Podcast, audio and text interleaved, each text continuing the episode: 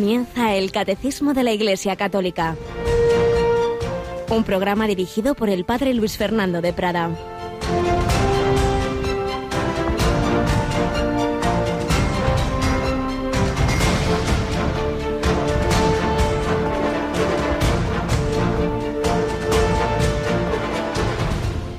Un hombre daba un gran banquete y convidó a mucha gente a la hora del banquete. Mandó a su criado avisar a los convidados. Venid, que ya está preparado. Pero todos a una empezaron a excusarse. Alabado sean Jesús, María y José, muy buenos días, mi querida familia de Radio María. Vamos avanzando en este mes de noviembre, este mes que nos recuerda el sentido de nuestra vida, que no es para estar aquí para siempre, que es para la vida eterna, que estamos llamados a unirnos con Dios en ese banquete al que Él nos invita. Dios invita a todos los hombres, un gran banquete. Envió el Señor a sus criados para avisar a todos los convidados. Envía a unos a otros, salid a prisa a las plazas y calles de la ciudad, traeros a los pobres, lisiados, ciegos, cojos, a todos, a todos. Pero, nos dice esta parábola, que muchos se excusaban. Dios invita a todos los hombres al banquete de su felicidad eterna, que empieza aquí, claro, el banquete de compartir la vida divina, particularmente el banquete de la Eucaristía. Dios nos invita a todos, pero muchos tienen cosas más importantes. Dice la parábola, uno dijo, bueno, es que he comprado un campo, tengo que ir a verlo. Otro he comprado cinco yuntas de llueves, voy de bueyes, voy a probarlas. Me acabo de casar, no puedo ir. ¿Cuántas veces ocurre eso? No, es que no tengo tiempo para la oración, para ir a misa, hay muchas cosas que hacer. Y vamos dejando, vamos dejando lo realmente importante por las cosas del día a día. Y eso es lo que no nos va a quedar para la eternidad, sino solo lo que nos hayamos unido a Dios, que nos va a dar esa fuerza por otro lado, para que lo que hagamos en esta vida sea movida por el amor, amor a Dios, amor al prójimo. Los que sí, desde luego, respondieron a esa llamada de una manera absolutamente heroica son los miles y miles de mártires que hoy recordamos así como grupo, aunque luego hay distintas memorias de, hoy, de ellos, respecto de los mártires de la persecución religiosa en España en el siglo XX. No se debe decir de la guerra civil como si fueran simplemente eh, de un lado de la guerra, no, no. De hecho, los primeros mártires fueron antes, fueron en el año 34. Pero ciertamente fueron en general en el mundo unos años en que el marxismo, el comunismo desde la Unión Soviética y luego también de otras ideologías como en México, pues hubo una terrible persecución en muchísimos sitios a la Iglesia. Y desde luego en España fue durísima. Hubo diócesis donde más de la mitad, a veces dos tercios o más, de los sacerdotes de una diócesis fueron asesinados. Parece que son once obispos, más de siete mil sacerdotes religiosos y religiosas. Es impresionante que desde eh, jóvenes, novicios de 17 años, hasta ancianos de más de 80. Nada, nada, nada les salvaba de la muerte cuando era el odio. Y no vale decir, no, es que claro, es que a lo mejor pues fue porque estaban con los ricos. Los primeros los que mataron fueron los que más trabajaban con los pobres. Hay testimonios impresionantes, por ejemplo, cuando, cuando aquí cerquita, en Cienpozuelos, en el hospital psiquiátrico, pues donde aquellos hermanos de San Juan de Dios atendían a, a aquellos que entonces llamaban los locos, ¿no? Pues en personas con enfermedades mentales y, y los detienen y los van a matar y lo primero que dicen es ¿y quién va a dar de cenar esta noche a los enfermos? Realmente impresionante el testimonio de tantos que dieron la vida por amor, sin entrar en cuestiones políticas, sino simplemente por ser religiosos, por ser sacerdotes o por ser laicos católicos. Particularmente, bueno, hay ya miles eh, beatificados, como sabéis, pero algunos ya canonizados. El primer sacerdote español canonizado, lo recordamos bien, fue San Pedro Poveda. Digo que lo recordamos bien su canonización porque fue uno de los cinco que San Juan Pablo II canonizó en su último e inolvidable viaje a España, en aquellos dos días de inicios de mayo de 2003. Acababa de celebrar el padre Pedro Poveda la Santa Misa el 27 de julio de 1936, cuando se presentó un grupo de milicianos a detenerlo en su casa, le preguntaron por su identidad y su respuesta fue, soy sacerdote de Jesucristo. Él ya sabía que esto podía ocurrir, él había escrito, ni el discípulo ha de ser de mejor condición que el maestro, ni podemos gozar con Cristo sin padecer con él ese cristianismo adulterado de los que pretenden librarse de persecuciones, calumnias, desprecios y martirios, deseando al propio tiempo vivir muy unidos con Cristo, no puede profesarse.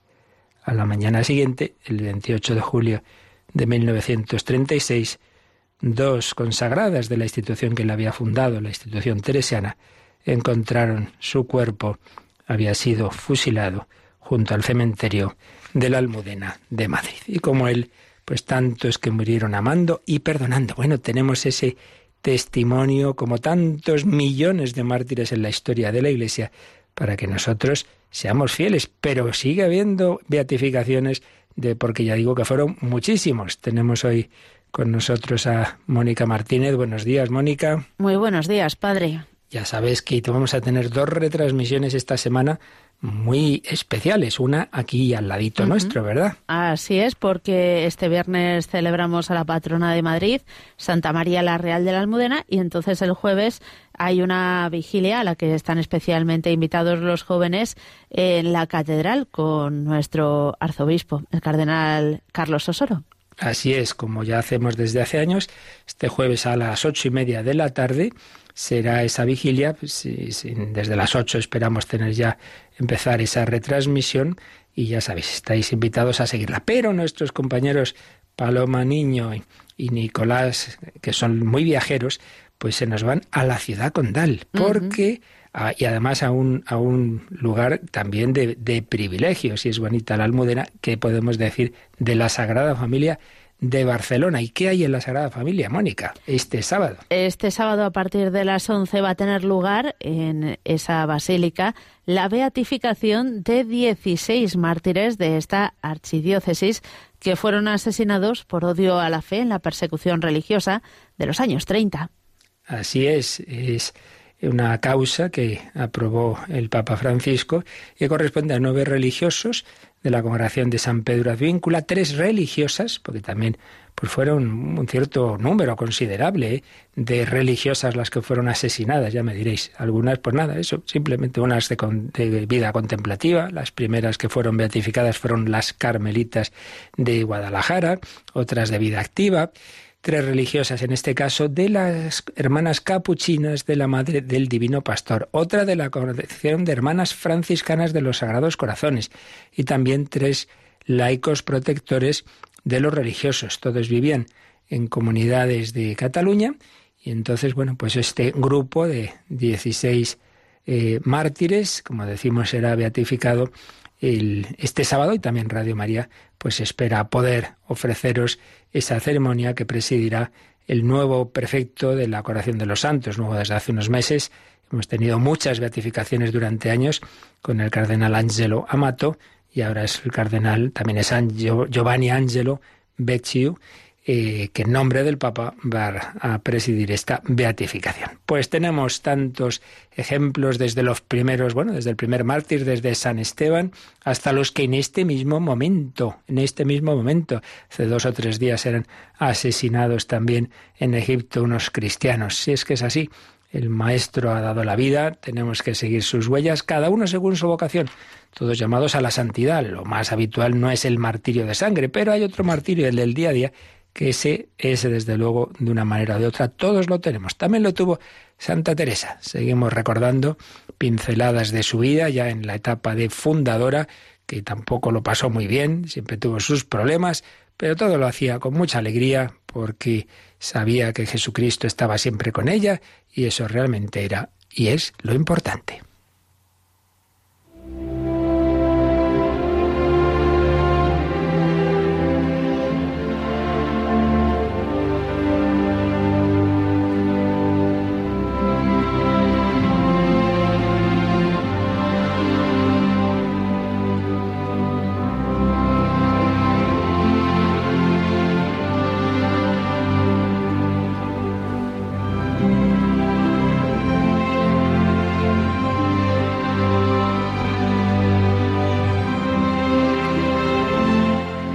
Hemos recordado que el superior general de la orden carmelitana le había autorizado, y no solo autorizado, sino animado a la Madre Teresa de Jesús a fundar más conventos en ese espíritu con el que había fundado el primero, San José, en Ávila. En febrero de 1567 le dio esa encomienda y empezaron a llover peticiones y ofrecimientos de todas partes. Después de todo lo que el lío que se había montado en la primera fundación en Ávila, Santa Teresa fue muy cauta en aceptarlos, pero no podía eh, no podía negarse, era algo que le venía del Señor.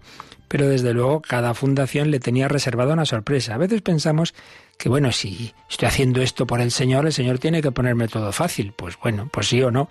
Desde luego la Virgen y San José no lo tuvieron fácil para empezar ya en el, en el nacimiento de Jesús. Bueno, ya antes, pues lo mal que lo pasó San José con, con no sabía qué hacer ante el embarazo de María, pero luego camino de Belén y, bueno, pues el Señor nos dará una casa, pues no hubo casa, el niño nace en la calle, en un pesebre. Pues también Santa Teresa en esas fundaciones tuvo muchas dificultades. Cuando habla de la fundación del convento que cuando fue a Sevilla dice, ninguna fundación ha querido el Señor que se le haga sin mucho trabajo mío. La palabra trabajo en esa época no era simplemente trabajar, sino más bien implicaba sufrimiento. Los trabajos de esta vida son los sufrimientos. Entonces decía Santa Teresa, ninguna fundación que me ha pedido el Señor ha sido sin mucho trabajo, es decir, sin mucho sufrimiento mío, unos de una manera y otros de otra.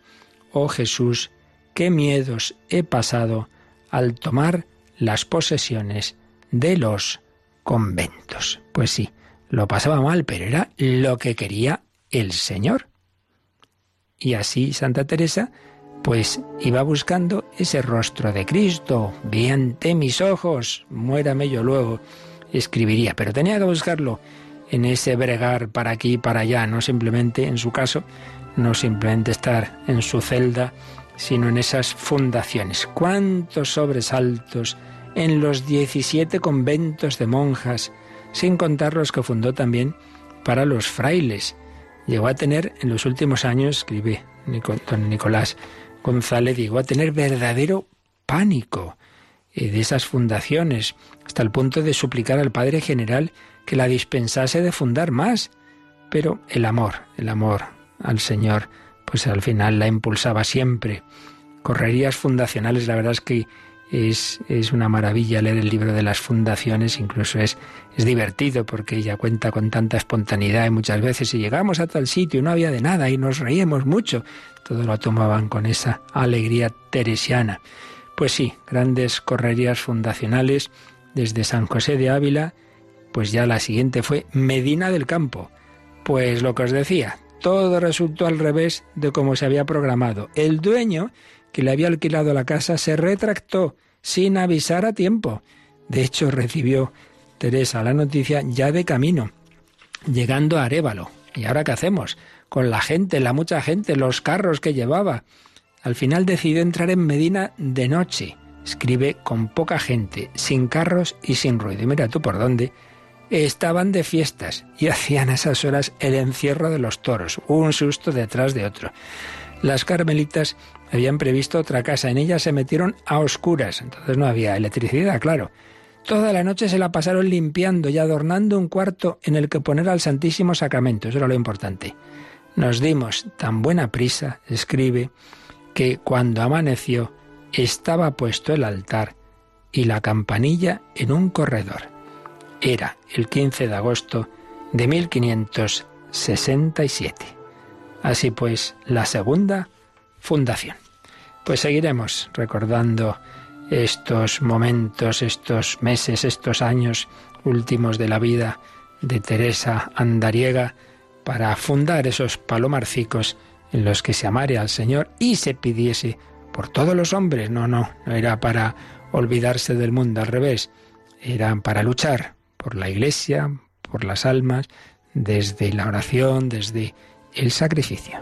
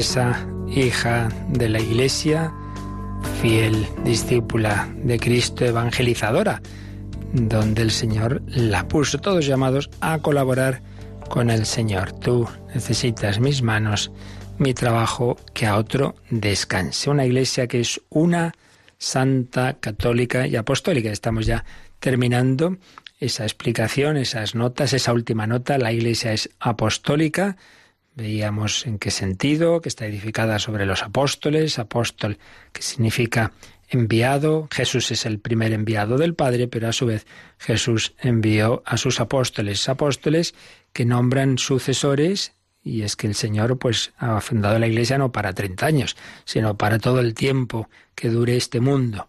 Los obispos sucesores de los apóstoles, la Iglesia apostólica porque está edificada sobre los apóstoles que nos siguen guiando a través de sus sucesores que ellos instituyeron y que el Espíritu Santo asiste en esa misión.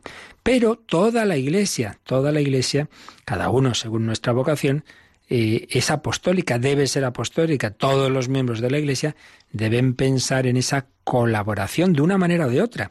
Incluso el que no puede moverse de su cama de enfermo, porque ahí tiene la mayor colaboración posible que es ofrecer la vida, ofrecer los sufrimientos, porque ya lo he dicho muchas veces, ¿no? He encontrado, pues claro, en personas, en las parroquias, etcétera, que en un momento dado ya mayores, siempre recuerdo de una que había sido muy apóstol y que estaba ya muy limitada, y dice, es que ya, es que ya no puedo hacer casi nada. Y yo le respondí, ¿y qué hacía Jesús en la cruz? Dice, pues tiene razón. Lo más importante, ofrecer la vida. Por eso nunca pensemos una persona enferma, mayor, fiana, no puede hacer. Jesús, ante todo, la, redención se consuma cuando ya no hace milagros, cuando apenas puede pronunciar esas siete palabras entrecortadas por la respiración que, que se ahogaba. Pero lo más importante no es lo que hacemos, sino la actitud con la que vivimos las circunstancias de la vida, también esas dolorosas. Pero en cualquier caso, de una manera o de otra, en salud o en enfermedad, jóvenes o mayores, incluso por supuesto, como decíamos, con el testimonio final de la vida, claro, es lo más fecundo de todos, de todo, el grano de trigo que cae en tierra y muere, pues todos llamados no simplemente a santificarme yo, que yo sea muy bueno y me una a Dios y sea santo, sino que no pueden separarse. La santidad cristiana es a la vez siempre colaboración apostólica. Por eso veíamos en el número 863 que la vocación cristiana es por su misma naturaleza vocación al apostolado. Ya leímos este número, pero Mónica, vamos a profundizar un poquito más en él, así que vamos a releer eh, este número dentro de este subapartado que se titula El apostolado. Leemos este 863. Toda la Iglesia es apostólica mientras permanezca a través de los sucesores de San Pedro y de los apóstoles en comunión de fe y de vida con su origen. Toda la Iglesia es apostólica en cuanto que ella es enviada al mundo entero. Todos los miembros de la Iglesia, aunque de diferentes maneras, tienen parte en este envío. La vocación cristiana, por su misma naturaleza, es también vocación al apostolado. Se llama apostolado a toda la actividad del cuerpo místico, que tiende a propagar el reino de Cristo por toda la tierra. Pues aquí en este número tenemos recogido lo esencial de qué es el apostolado, una palabra que se ha usado muchísimo durante siglos, ahora quizás se usa menos, quizás usamos más evangelización, pero bueno, las palabras es lo de menos. Lo importante es la realidad. Y la realidad es esa, que toda la Iglesia es apostólica, no solo los sucesores de los apóstoles, los obispos, eh, que con el Papa, por supuesto, tienen la principal tarea de dirigir esa gran obra, ¿no? De, de evangelización. No, no, todos, toda la Iglesia está enviada al mundo entero. Todos los miembros de la Iglesia, de diferentes maneras, tienen parte en este envío. Por tanto, querido oyente, tú también, tú también. Entonces tú tienes que pensar, yo tengo esa conciencia de que también a mí el Señor me pide colaborar a extender el Evangelio. ¿Cómo? Pues primero lo que decíamos, primero ofreciendo cada día tu propia vida, ese ofrecimiento de obras que hacemos por la mañana en Radio María, con muchas fórmulas. Lo importante de nuevo es el espíritu. Yo te ofrezco mi vida, lo que haga yo hoy, mis obras, oraciones, sufrimientos, alegrías, el trabajo, todo. ¿Para qué? Para que venga a nosotros tu reino. Venga a nosotros tu reino, decimos en el Padre Nuestro, no simplemente para que a mí me vaya bien y yo sea mejor, que desde luego hay que intentarlo, sino que todo eso sirva para el mundo entero, que venga a nosotros tu reino. Te ofrezco especialmente por lo que el Papa nos puede pedir en este mes. Pedimos por las misiones, pedimos por los más necesitados, por los cristianos perseguidos. Bueno, lo importante es ese sentido, ese corazón universal. Y muy importante esta frase que hemos leído, que está tomada del decreto de apostolado seglar del Vaticano II, Apostolicam Actuositatem, y que cita aquí el catecismo, la vocación cristiana, por su misma naturaleza, es también vocación al apostolado. No hace falta que alguien te, te encomiende una tarea específica o que te metas en no sé qué grupo. Simplemente por ser un cristiano bautizado y confirmado, estás llamado al apostolado. Digo, en primer lugar, pues simplemente el ofrecer la propia vida. Pero claro, no solo eso, sino en la medida de tus posibilidades y donde Dios te ponga, y bueno, con el discernimiento que hay que hacer siempre, la luz del Espíritu Santo, pues también ese apostolado de ese, el, testimonio, después de la oración y del sacrificio, es el, el segundo modo de apostolado al que todos estamos llamados, dar ejemplo. Tú eres un estudiante, pues ahí en tu clase, ejemplo de alegría, de servicialidad, de amabilidad, tú estás en el trabajo rodeado de salvajes que no hacen más que decir barbaridades, blasfemias, eh, ordinarieces, bueno, pues lo mismo, caridad y, y humildad y paciencia y servicialidad y escuchar, pero también, tercero, también llega el momento en que puedes y debes dar una palabra, un testimonio y decir, no, pues yo no estoy de acuerdo con eso. Y yo como cristiano, pues tal, y yo tengo una experiencia de la iglesia y yo conozco la mayor parte de los sacerdotes, conozco esto, etcétera, etcétera, etcétera. No nos callemos, no tengamos miedo. Nuestros hermanos en muchos sitios les cortan el cuello por serlo y nosotros aquí, hombre, todavía no, no para tanto. Muchas veces nos imaginamos ya que digo esto y bueno, bueno, tú sé fiel, el apostolado, el testimonio de la coherencia. Y dice este número también, que se llama apostolado, a toda la actividad del cuerpo místico, es decir, de la Iglesia, que busca el qué? Propagar el reino de Cristo en toda la tierra. Y cita de nuevo, como digo, la apostólica actuositate. Vamos a mirar un poquito ese decreto, porque no deja de ser, aunque hayan pasado ya pues más de medio siglo, no deja de ser el documento, digamos, eh, clave, que luego ha sido desarrollado por otros y seguirá siéndolo, claro, pero el documento clave del magisterio de la Iglesia en la época moderna, contemporánea, para ser más precisos, sobre el apostolado y particularmente el apostolado de los seglares, apostolican actuositatem.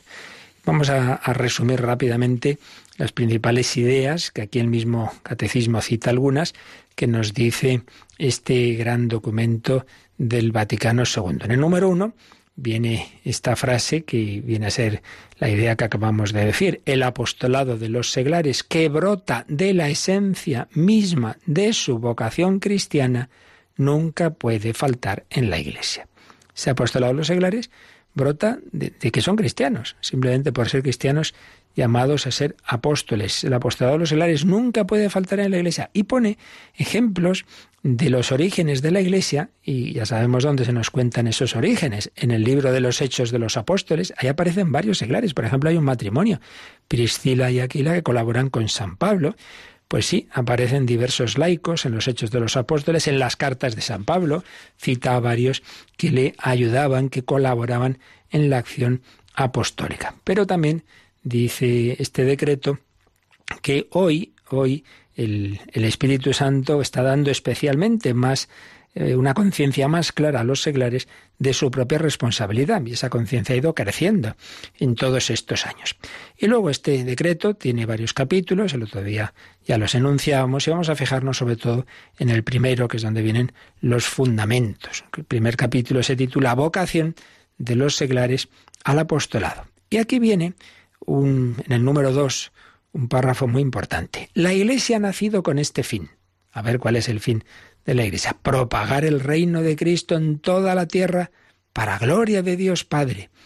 y hacer así a todos los hombres partícipes de la redención salvadora, y por medio de ellos ordenar, ordenar realmente todo el universo hacia Cristo. Toda la actividad del cuerpo místico dirigida a este fin recibe el nombre de apostolado, el cual la Iglesia lo ejerce por obra de todos sus miembros, aunque de diversas maneras. La vocación cristiana es por su misma naturaleza vocación también al apostolado. Como veis, de este inicio del número 2 del Apostolicam Actuositatem de donde ha sacado las citas el número del catecismo que hemos visto. Pero fijémonos en esto. En primer lugar, el fin de, de la Iglesia dice que es propagar el reino de Cristo en toda la tierra y, fijaos, aquí hay dos matices ahora, y, por un lado, hacer a todos los hombres partícipes de la redención salvadora y, por otro lado, por medio de ellos ordenar todo el universo hacia Cristo. Primero, hacer a todos los hombres partícipes de la redención salvadora. ¿Qué quiere esto decir? Todos los hombres estamos desde el pecado original y toda la corriente de pecados y toda nuestra historia personal y comunitaria, todos pues tenemos esa situación de esclavitud del pecado. Y aunque quiera, no me salvo a mí mismo. Yo no me quito el egoísmo, el egocentrismo, la soberbia, la lujuria, la ira, etcétera. Cada uno sabe sus debilidades y por lo más que lo intento, yo no me los quito.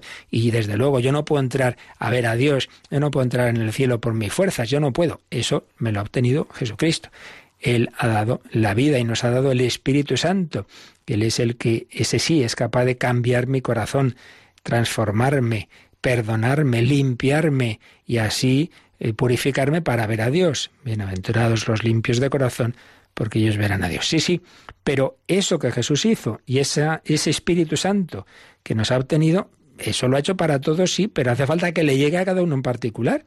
Si un pueblo quedara aislado en una tormenta, en un, en un invierno durísimo, eh, todo lleno de nieve, no hay manera, y están ya, pues que se quedan sin medicinas y sin alimentos, y entonces va un helicóptero y, deja caer ahí en la plaza del pueblo, pues eso que necesitan, sí, está ahí en la plaza del pueblo, pero hace falta luego que llegue a cada uno de los de las personas del pueblo.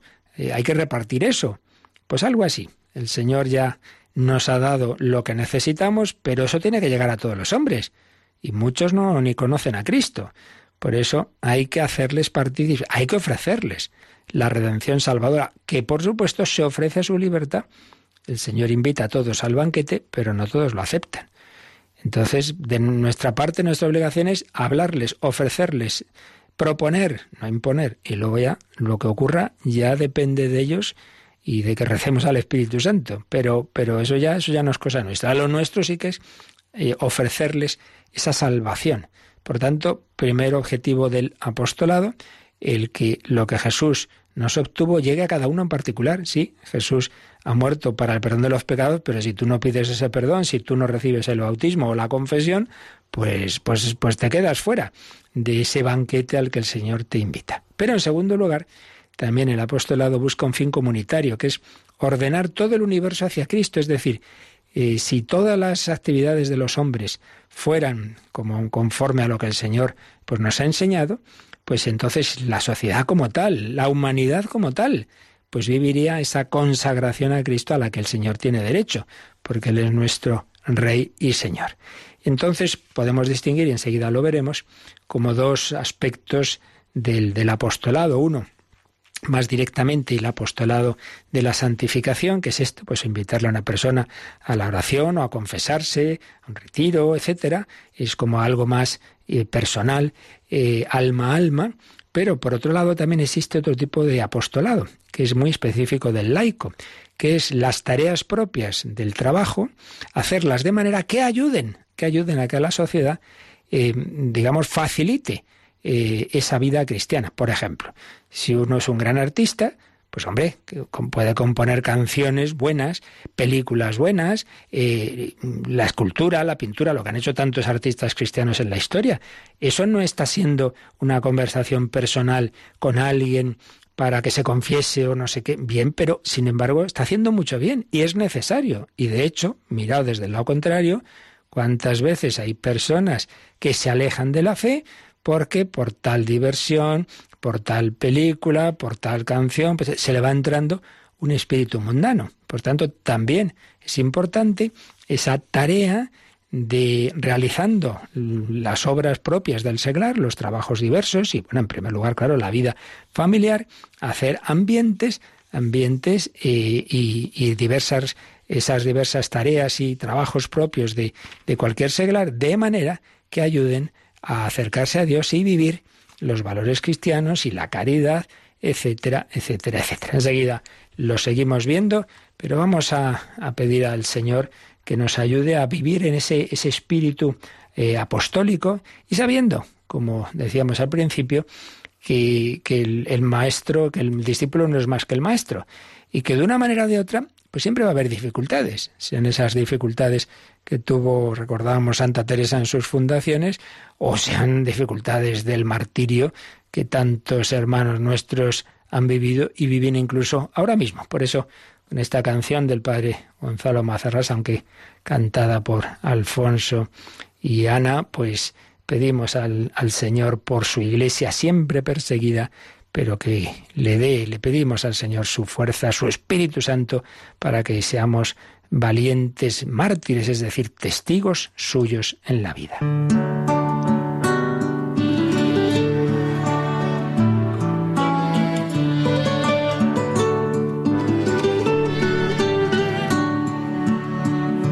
insultado como a tu maestro, te han ofrecido el cáliz del desprecio, te han ajustado a golpes contra el leño, te han acusado de lo que no has hecho, te han exigido lo que no hay derecho y te han pisado el rostro contra el suelo. Por eso, iglesia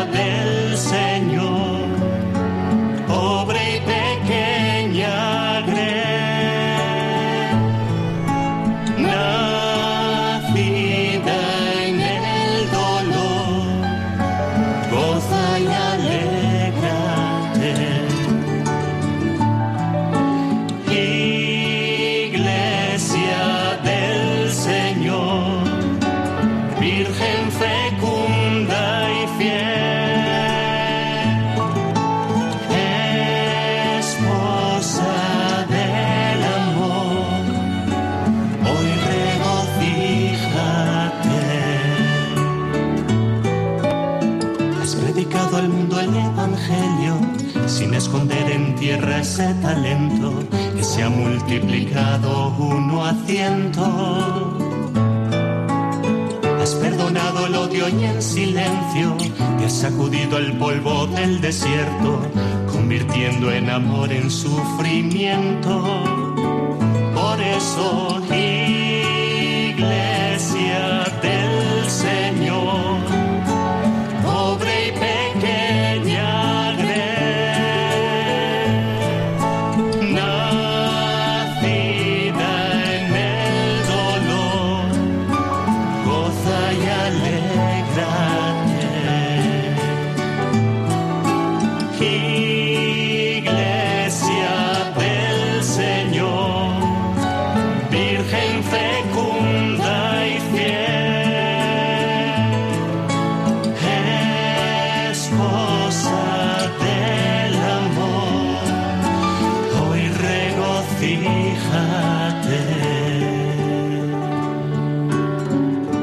Están escuchando el Catecismo de la Iglesia Católica con el Padre Luis Fernando de Prada.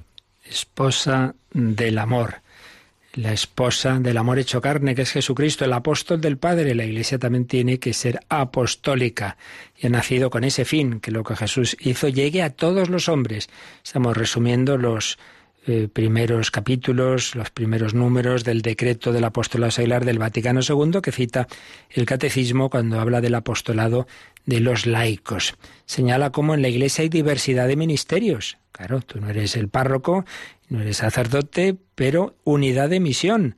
Si a los apóstoles y a sus sucesores, los obispos, les confirió Cristo el encargo de enseñar, santificar y regir con su autoridad, los seglares por su parte, que también han recibido participación en el ministerio sacerdotal, profético y real de Cristo, cumplen en la Iglesia y en el mundo la parte que les atañe en esa misión total del pueblo de Dios. ¿Y cuál es esa misión? Lo que antes os decía. Dice, ejercen el apostolado con su trabajo por evangelizar y santificar a los hombres y por perfeccionar y saturar de espíritu evangélico el orden temporal. ¿Veis? Estos dos aspectos evidentemente están unidos, pero que son distintos. Uno, ese apostolado directo de hablarle a una persona explícitamente de Cristo, invitarla a ir a los sacramentos, etcétera, es esa tarea directa de, de evangelizar a una persona, pero también perfeccionar y saturar de espíritu evangélico el orden temporal, es decir, el trabajo ordinario, hacerlo con ese espíritu cristiano, entonces generar eh, una sociedad, unas costumbres, un arte, en fin, todos los ámbitos de la vida, política, economía, etcétera, que respondan a los valores cristianos, igual que otros, pues intentan que responda a los antivalores de, destructivos tantas veces de la propia naturaleza humana. El número tercero, fundamentos del apostolado seglar. Entonces dice que el deber y el derecho del seglar al apostolado deriva de su misma unión con Cristo cabeza. Claro, tú estás unido a Cristo por el bautismo y la confirmación y esa unión se va perfeccionando pues con los demás sacramentos, muy particularmente por la Eucaristía. Entonces dice que es el mismo Señor el que destina al laico al apostolado. Una vez que te has unido con Cristo y has recibido el Espíritu Santo en la confirmación, el Señor te ha enviado. Ya está, no hace falta que nadie te diga otra cosa. Son consagrados como sacerdocio real y nación santa, lo dice San Pedro en su primera carta, para ofrecer víctimas hostias espirituales en todas sus obras. Eso que decíamos de ofrecer la propia vida y los sufrimientos y dar testimonio de Cristo en, todos los, en todo el mundo. ¿Y, y, quién nos da ese, esa gasolina, por así decir? ¿Quién, ¿Quién alimenta ese espíritu apostólico? Dice, son los sacramentos y sobre todo la Eucaristía los que comunican y alimentan en los fieles la caridad, que es como el alma de todo el apostolado. Ojo, a veces reducimos, por desgracia, la palabra caridad, simplemente, pues eso, yo soy muy buenecito y doy limosnas. No, la caridad es la virtud teologal de amar a Dios y amar al prójimo por amor de Dios. Es la virtud suprema. Entonces, ese amor, ese fuego del Espíritu Santo, pues claro, nos lo comunica el Espíritu Santo, sobre todo a través de los sacramentos y a su vez dentro de ellos, sobre todo por la Eucaristía. Por eso, tanto cuanto nos unamos a Cristo en, la oración y los sacramentos, más espíritu apostólico tendremos. Por eso la verdadera oración nunca nos separa de los hombres, al revés, nos envía a ellos. Por eso sigue diciendo, el precepto de la caridad, que es el mandamiento máximo del Señor, urge a todos los cristianos a procurar la gloria de Dios por el advenimiento de su reino y la vida eterna a todos los hombres. Pedimos que venga su reino a este mundo y así los hombres puedan alcanzar la vida eterna. Claro, si viven en una sociedad que ayuda a hacer el bien, eso ayudará a llegar a la vida eterna y viceversa. Por consiguiente, a todos los cristianos se impone la gloriosa tarea, la gloriosa tarea de trabajar para que el mensaje divino de la salvación sea conocido y aceptado en todas partes por todos los hombres. Tú trabajas para que sea conocido y ojalá aceptado, aunque eso ya no depende solo de nosotros. Por eso, muy importante eh, tener muy claro que se nos pide intentarlo todo, no el conseguir nada. Lo de conseguir, eso ya se lo dejamos a Dios y a la libertad de cada uno.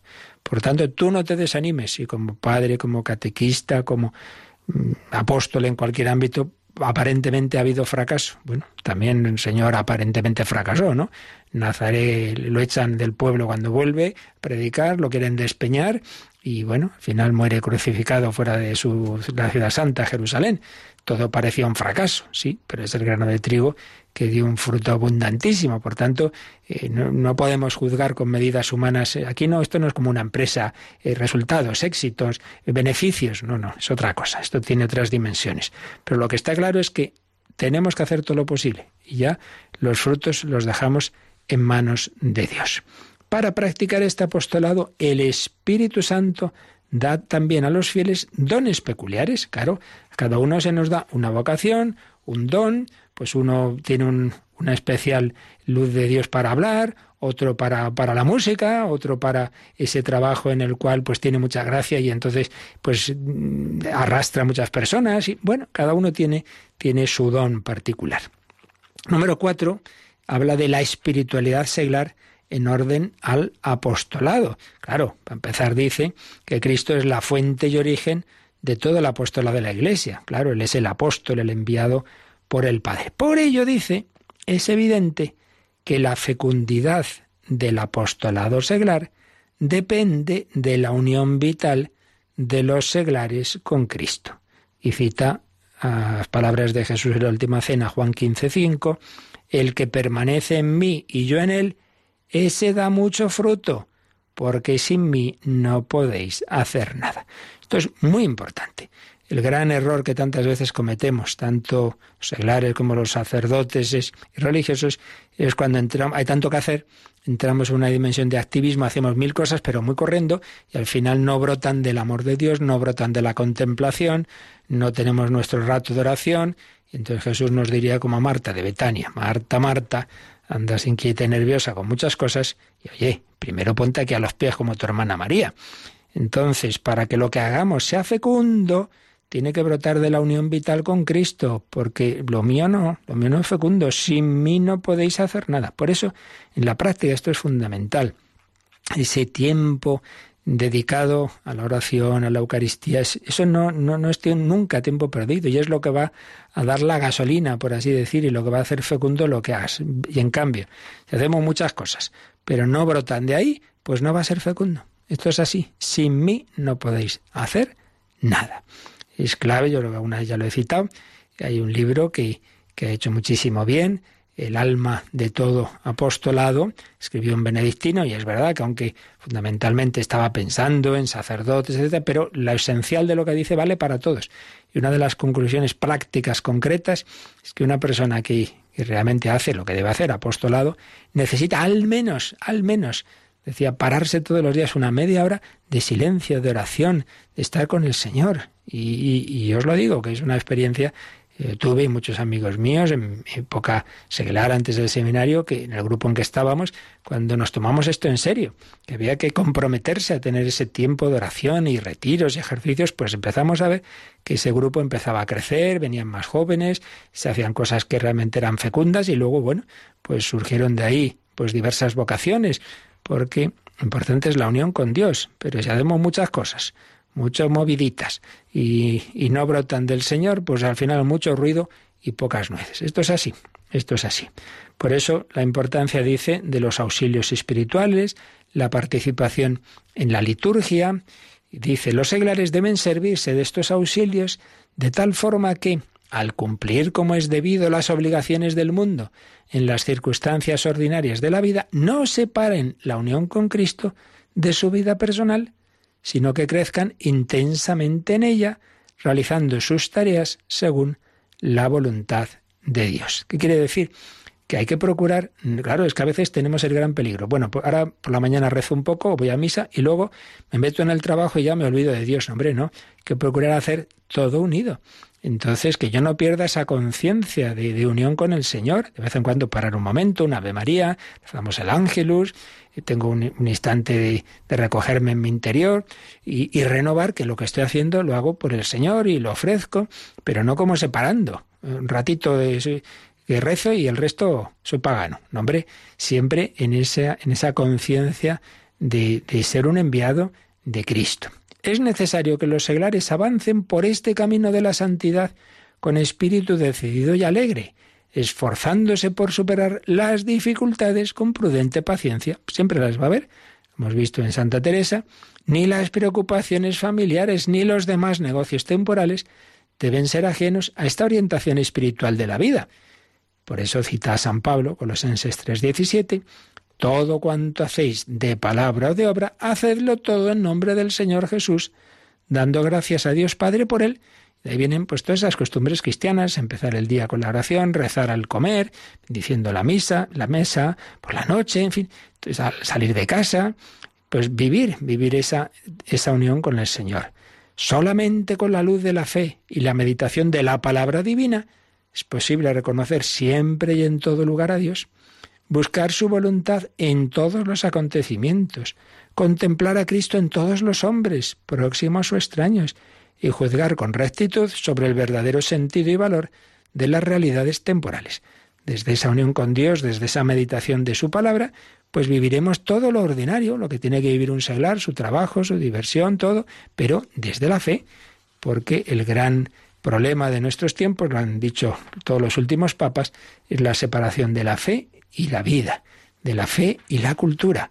Estamos en un mundo, en una cultura no cristiana, incluso muchas veces anticristiana y cada vez incluso antihumana, pagana y, loca realmente, y entonces, claro, uno puede tener su fe, su oración, y luego se mete en esa jungla, que es el mundo moderno, y si no está muy arraigado en Cristo, pues al final va perdiendo su identidad.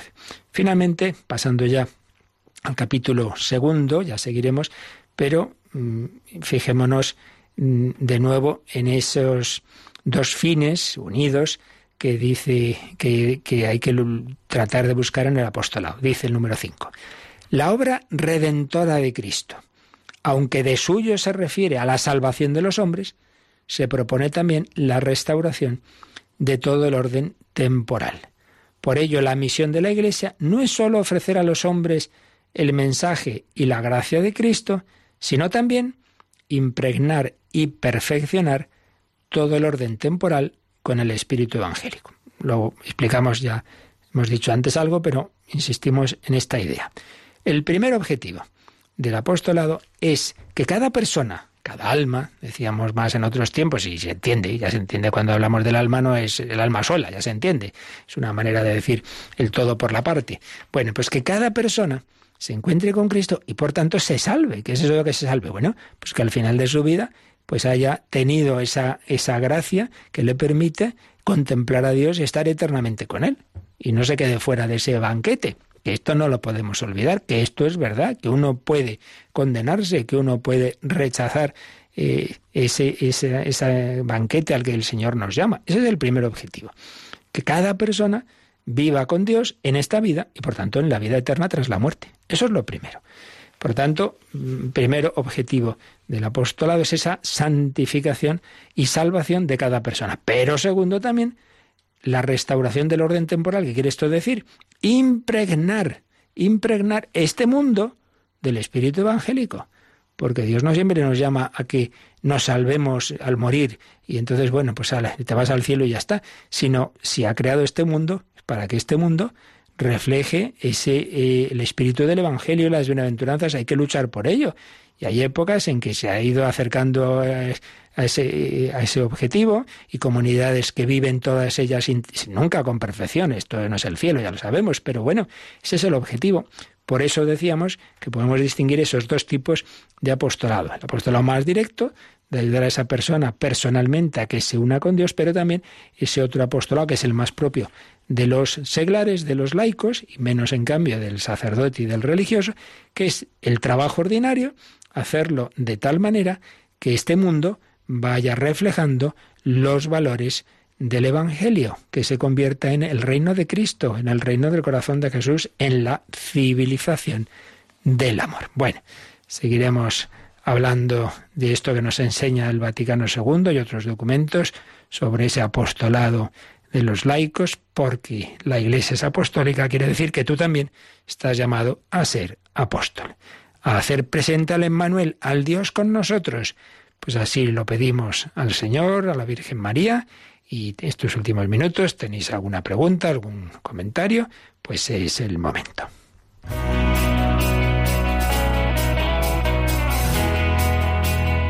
Participa en el programa con tus preguntas y dudas. Llama al 91005 9419.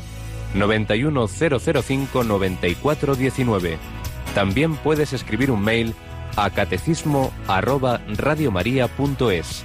Catecismo arroba radiomaria.es.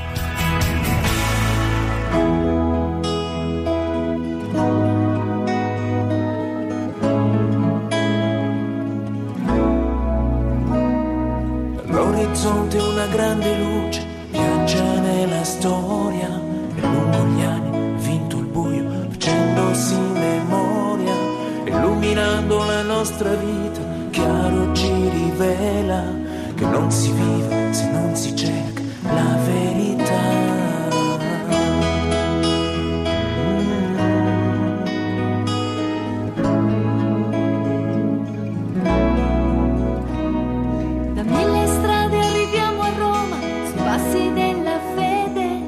Diamo la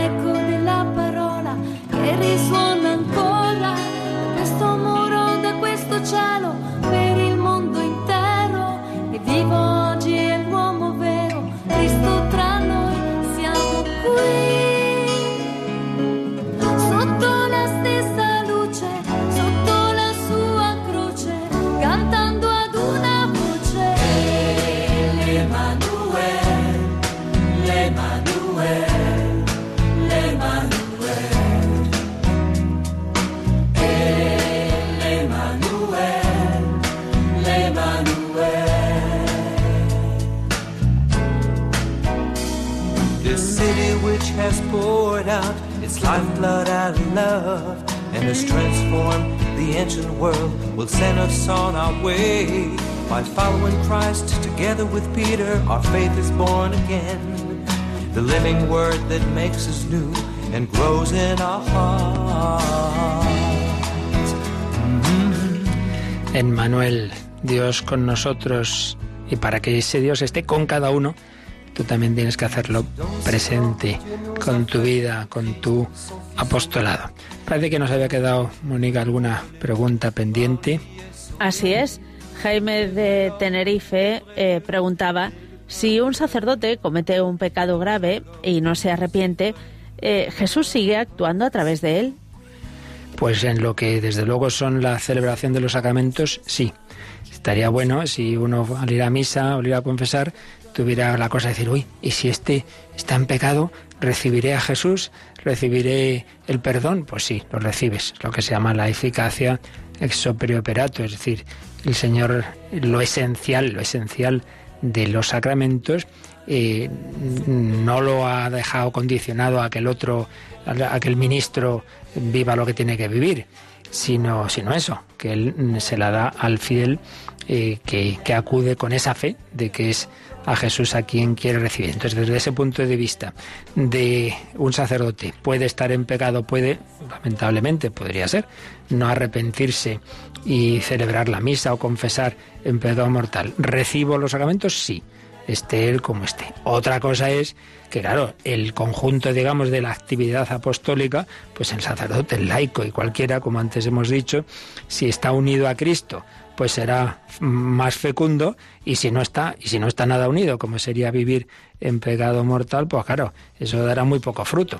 Pero lo que es el propiamente los los sacramentos lo que es la celebración de los sacramentos eso eso mm, no depende de, de la situación personal del ministro. Claro el señor lo ha pensado muy bien porque es que ya digo sería para volverse loco si no tuviera que estar, madre mía, es que este sacerdote, no sé, a ver si ha recibido la comunión o no, o no ha consagrado. Pues, pues si él, aunque esté, ya digo, en, en una situación personal de, de, pecado, eso no, no quita que yo recibo los, los sacramentos.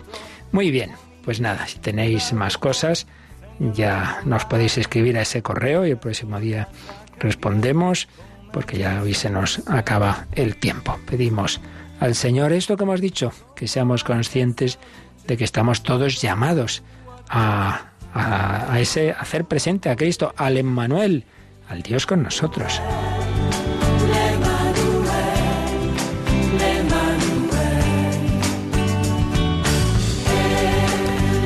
Emmanuel, que tú también hagas presente al Salvador en tu vida, en tu familia, en tu trabajo, entre tus amistades, con tu oración, con tu sacrificio, pero también con tu testimonio y tu palabra. Hoy es el día siempre nuevo para recomenzar.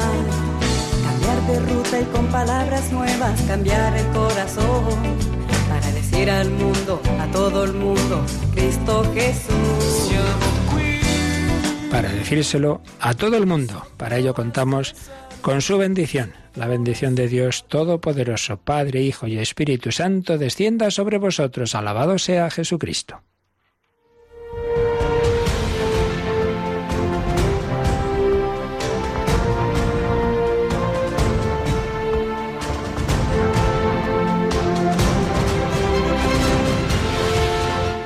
Han escuchado en Radio María el Catecismo de la Iglesia Católica un programa dirigido por el Padre Luis Fernando de Prada.